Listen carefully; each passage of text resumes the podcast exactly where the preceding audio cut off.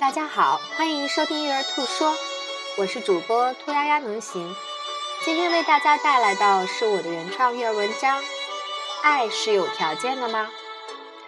米宝宝七个半月学会爬，扭着胖胖的小屁股，不断地从温暖的爬行垫向冰冷的地砖上前进。米妈担心米宝受凉，把米宝抱回到爬行垫里面。米宝不过几分钟又跑了出来，反复几次，米妈有些不耐烦了。脱口而出：“米宝，如果再出来，妈妈就不喜欢你了。”米爸开玩笑对米妈说：“真的不喜欢了吗？”“是啊，真的不喜欢了吗？”其实米妈还是喜欢的，但是为什么会有“如果你不这样，妈妈就不喜欢你”这样的表达呢？奇怪，好像有些话我们作为孩童的时候听得很自然，作为家长说的也很顺口。但我们好像从来不思考这样的逻辑究竟是什么，在爱的前面加了状语式的条件，明明是表达爱，却非要在之前限定一个条件；明明是无条件时时刻刻爱着，却要在表达的时候拐弯抹角，让一个孩子为难。如果爱真的无条件，那为什么我们表达出来，让孩子听到的爱是有条件的？如果孩子常常接受到的信息是有条件的爱，会有什么样的结果呢？发展心理学有一个普遍观点：幼儿期大多数心理和行为问题都来源于有条件的爱。具体来说，孩子不听话的大多数根源是来自孩子无法满足那些条件而产生自暴自弃的心理动机。因为孩子只有达到这个要求，才有一种叫做爱的糖果能够被给予。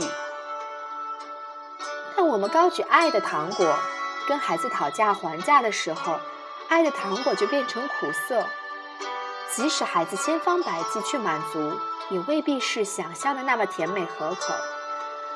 翻来覆去，孩子中分成了两派：一派是接受谈判，所谓听话的孩子，学会了取悦和讨好，隐藏了自己的真实，甚至不惜用撒谎来获得他们想得到的。一派是拒绝谈判，所谓不听话的孩子，学会了反抗和叛逆，甚至不惜期望通过这种负面的方式索取更多的关爱和注意。而这一切其实都违背了我们良好的初衷。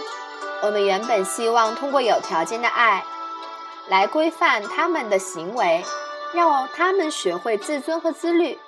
但实际上，我们拿孩子感受到我们的爱作为赌注。赢了这场战役又如何？我们输了全部。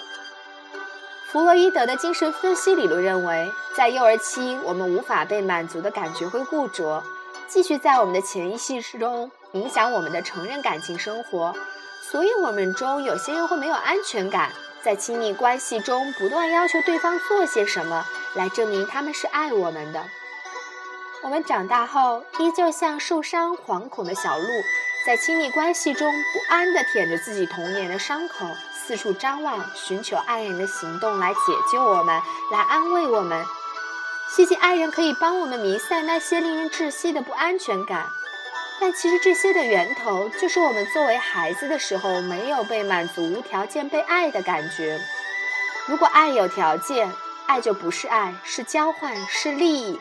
唯独不是让人温暖、让人留恋、让人割舍不断的几世情缘。也许永无时间轮回溯源我们的伤痕，但至少我们可以多表达一些无条件的爱，来疗愈自己、疗愈爱人、疗愈我们的孩子。也许这样才是真正对爱的馈赠的回报吧。感谢你的收听。我们明天再见。